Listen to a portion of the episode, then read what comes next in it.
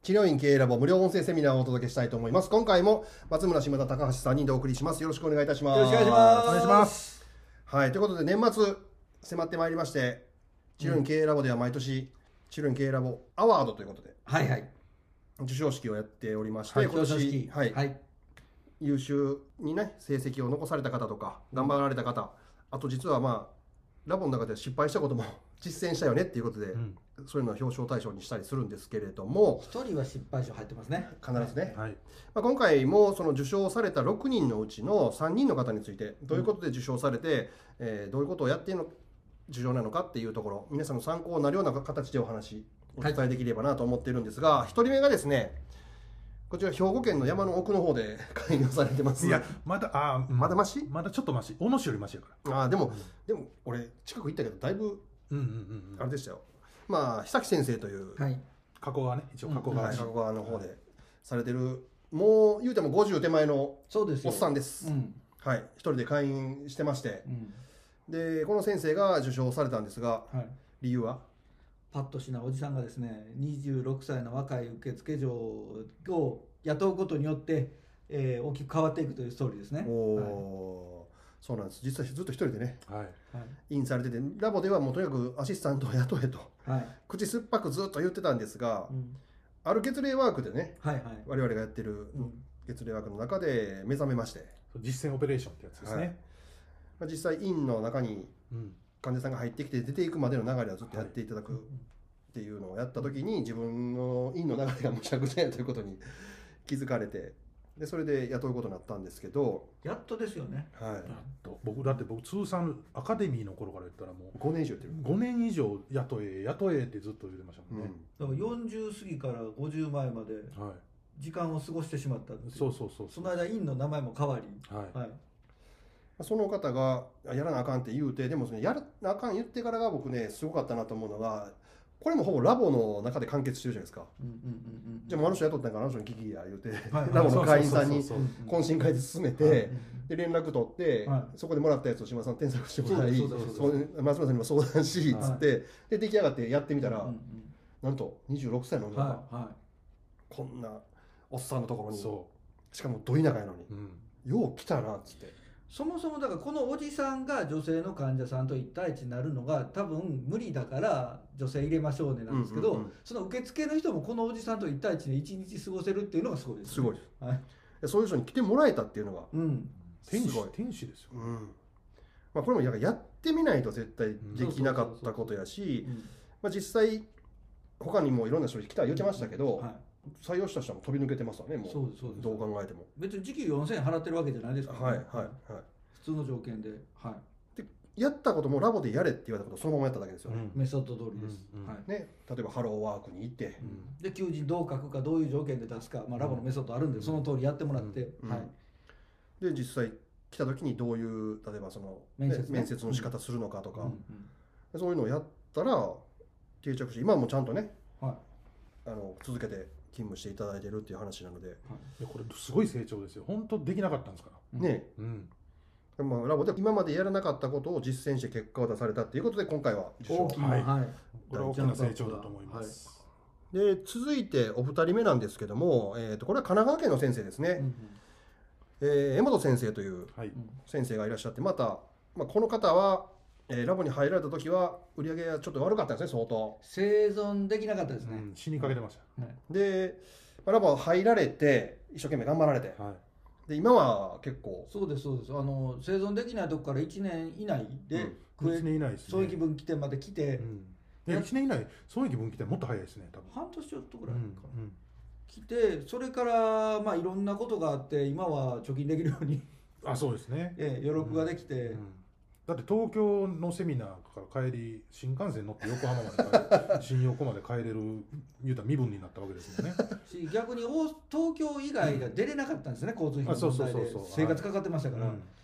それが今やね大阪の工学セミナーはいはもい受講されて、なんなら懇親会出なあかんから泊まりますみたいなね、うんもうそういうもうだって受賞のコメントがよ嫁と人生変わるだけ、はい、人生はお金で変わりますって言 って怒られる明言しましたもんね。明言してましたよねでまあその江本先生が受賞した理由は、実はこれ失敗したことなんですよねそうですね、うはいまあまあその努力に対する表彰もありますが、んもう本本来のテーマは失敗それもまあ事故ですね事故ですね、うんはい完全にかわいそうな事故です信号待ちで止まってたらお釜掘られたレベルの事故です ねそうそうそうそう何も悪くないっていう落ち度なし そうそうそう、は本当に、まああのどういうことかというとチラシをねうんうん作りたいっていうことでもうほぼラフ案まで見て、うんこっちねあのでも健康 OK 配置計画 OK OK 写真も揃ったあとは印刷屋さんデザイナーに渡すだけっていうでデザイナーに渡したらえらい形になって全然全然ちゃう、ねね形になって帰ってきて動物の写真入ってるやんみたいなそうですそうよ そうそそううそうですよいやこんなキャッチコピー書いてんけどみたいキなャッチコピーも全く違うし、そうなんですよ先生の写真がななんか小動物にそうそうこって帰ってきてるいや確かに体でかくてクマみたいやけど小さい可愛いクマみたいなイラストになってないでしょびっくりしたもうどうやったらこれ人の写真がクマのイラストに変わんねんっつっていやいやもうその結果を、はまあちょっとまあおもろいなっていうのもあるんですけど、そうこうそいううそこうともあるよっていう面白かったっすね白いあんなことでもあるんですね。うんあるある往々にしてあります、はい、こうやって失敗するんですうみんんな、はい、これはでもラボの外の先生は全くわからないわわかんないからんですね、はいその失敗したチラシ見ても何が悪いのっていううわむしろねあのチラシいいって思われると思う綺麗です、うんうんで言っても受講者の中でもチラシ作ったことない先生は「チラシいいじゃん」これ使えるよねみたいな、うんはい下手したらこれよ当たったよって言って紹介したらパクる人いっぱいおったと思う、あそんなはずないだろうっつって言う人の方が少ないか少ない多分そこでみんな間違他でもそこで間違ってらるとそう思そううんですそはうそいうそーう、まあでも神奈川やから業者さん多いじゃないですかそういうデザイナーさんとそうかですそうですはい業者さん選ぶっていうか選び方というかう、んもうこれはもう失敗して学ぶしかないですかねやっぱりねそれともう一つはしがらみで切れないっていうのはすごい大きいですしがらみで切れないとこまろあは例えばいいわ商店街とかねああそういうことそうそっち系のそうあーあとは例えば企業のその関連あるじゃないですかどういうがいてはるとかこれ音声残せいかわからないけどいろんな関わりがある中で役でつながっててしょっちゅう飲んでるから断れないとか、うんそういう場合はもうでもエイヤーで頑張るしかないいやもう切るしかないですよ、ううんん正直なるほどねもう謝ってでもね、うんはいもう、はいまあ、はいラボでこういうのうるさく言われてるから他に頼めって言われてるってもう言うしかないですよ、はいそうそうそうあそういうのを言い訳に使えばいいですそねうそうそうそうはい、という形で、まあ、でも売り上げは上がってらっしゃるんでハッピーにそうです過ねごされてますもう今やもうね成すごい、間もなくプレミア会員うんはい次目指すはそこだもんねはい、で3人目の先生京都はいの先生で、まあ、この先生も頑固で ねこの先生も新しいはい事業を展開されたということで、はいまあ、治今療回院の売り上げはそれこそもうバリバリなんで、はい、でその事業を組み立てていく過程僕らもずっと見てますけどまあ本当あのハムスターみたいなずっと同じとここう回ってねコント です天丼やね天丼芸ですねずっとなんか同じことをして、とほな天丼でしか言わへんもんね、は京都の森先生い、森先生はい、いい先生なんですよね、はい人がすごい、人はいいうん努力もします努力もすごい、うんただ人の言うこと全く聞かない聞かないから理解できてないからいや聞かないですね僕もアカデミーの頃開業前から入られてずっとお付き合いがあるんですけど森先生これこうやってこうやってやってくださいね分かりました言うけどやらない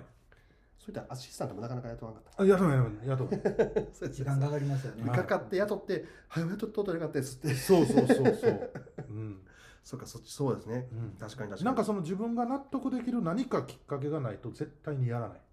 そういうところちょっと頑固、うんだから何かやってても自分がダメだって僕らがいくら「いや森先生それやめた方がいいよ」ってねもう未来予測ができるような楽勝なことをやってはるから言っても自分がダメって思わない限りやり続けるだからさっきの江本先生がもう即取り下げたチラシを多分出せるタイ出プすタイプそうそうでしかも5回ぐらい吸ってはい巻いて汗水垂らしてポスティングがして反応が悪くてあれようってなってそうようやくちょっと相談があるん ですっつっていやそれ出す前に赤言うたやんみたいなそうでしたねみたいなねまさか森先生の悪いところの話になりま した森先生の受賞理由は 俺が振ったからなごめんね、いはやいいやいや、まあかあその受賞理由ですね、はい受賞理由は、まあ、新しい事業特にもともと甲子園行ってらっしゃるねあの野球やってらっしゃった方なんで、それに絡めた投球に関する新しい新サービスなんですが、まあ、これは結構将来性があるもうすでに収益収益モデルと成り立つのがもともとピッチングが大好き以外何もなかった人がでも収益モデルがそ作うれそるうそうと。はいこれ結構先進的な形であーこれはすごいですねまとまりました、うんはいうん、いやようまとめたなと思います、ううんんこれはすごいですよだって来る日も来る日も野球が好きしか言わないんだも んだからこれに関してはね何がすごいって僕ね、まあ、別にあれやけどラボがすごいなと思って森先生に関しては森先生で僕僕投げる投げたいだけなんですって言ってたボール見たら投げたい一だ時け期最初はなんか自分が球早く投げれる練習するとかっつって、、はいやいやいや意味それが分からへんもはんプロ野球選手じゃないとみたいなね、いう話やったんですけどまあ、しかもラボの中ではこのスポーツあんまり関わるといいことないっていう話やからそうあんまり扱うにはいいテーマではなかったわけですよだかね。ら商品スポーツどちらも自分がの心が取り込まれるんですよ、うんそうなんです正しい判断ができなくなるんで、うで手弁当が大体多くなるんですよ、うんうん好きなことやからねそう僕も柔道がそうでしたもんね、はういんだから逆に今商売とは関係なくやるって決めてたんだでから接骨院の先生トレーナー兼って結構鬼門ですもんね、鬼門うん本当鬼門まあ、それも商売としてうんはい収益化できているので、まあ、興味ある方はこの森真珠整骨院、まあ、京都の先生なんで、森ピッチングラボっていうのがあね、森ピッチングラボかっていう名前で今、すごくいろいろいいサイトですようちが作ったんで、多分でもね サービス内容的にも全国でもほぼないないですないですサービスんこれはないですね結構需要もあるしで僕がもし野球やってたらお世話になりたいですねあーああいうとこ一回ちゃんとけなんか測ってちゃんとやっぱり今根性論じゃない時代じゃないですか、ねやっぱり数値化できるものは数値化した方がうん分かりやすいんで、あすごくいいいいと思いますね、まあ、プロの選手でももうねアメリカでも日はい本でもトップのプロがやってるやつを、うんまあ、すごくみ一般の選手にもっていう形で、はいあんなただボールを投げたいだけの思いがこんな風に形やっにでときるここまで、はこれはねすごいい、ね、はいほんまに自分を褒めてあげたいですよ、いや俺も本当これはすごいまあ、こんな感じでラボではね1年間こういうことを実績として頑張ってこられましたねっていうことを教えてるんですが、来年うん2022年1月にですね、まあ、来年テーマはまたこういう新しい事業をしようとかっていうところも、もうなんですけど別にそうじゃない院をまずしっかはりもう一回見直しましょうっていう、軸はインなんでね、はい、軸をちゃんともう一回見直すっていうことで、はい1月に売上アップセミナーをやりましょうと、はい、収益化できるように、はいはいうんどんな内容をやるんですか、まあ、これまでやっぱりあのいろんな接骨院の先生の中で売り上げこれぐらいが目標とかあのこういう仕事したらいいなってやっぱあると思うんですけどやっぱり世間的な収入で言うと相対的に言うとやっぱりもっと収益上げていかなきゃいけないと。やっぱりちゃんとお金のことも見ていかなきゃいけないということで院内のやりたい経営をしながらですね最終的には収益になるとしかも別にお金お金って言わない中でも自然と売り上げが上がっていくという仕組み、えーその一連のプロセスですねそれを一通りご説明するという形、まあ、一緒にワークでやってもらうという形になります。なるほどもう僕も一応あのデジタル的なこと話ちょっとだけしますので、まあ、非常に重要な話を、はい、まあ、そのセミナーはですね1月の16日、はい大阪で開催する予定になっており多分ます朝から夕方までですねそうですねばっつりとみみっっちちりりやりますので、はご興味ある方はまたラボのフェイスブックであるとか、あのサイトの方をご覧いただいてぜひお申し込みいただければなというふうに思います、はいじゃあ今回はこれで終わりたいと思います、はありがとうございましたありがとうございましたありがとうございました。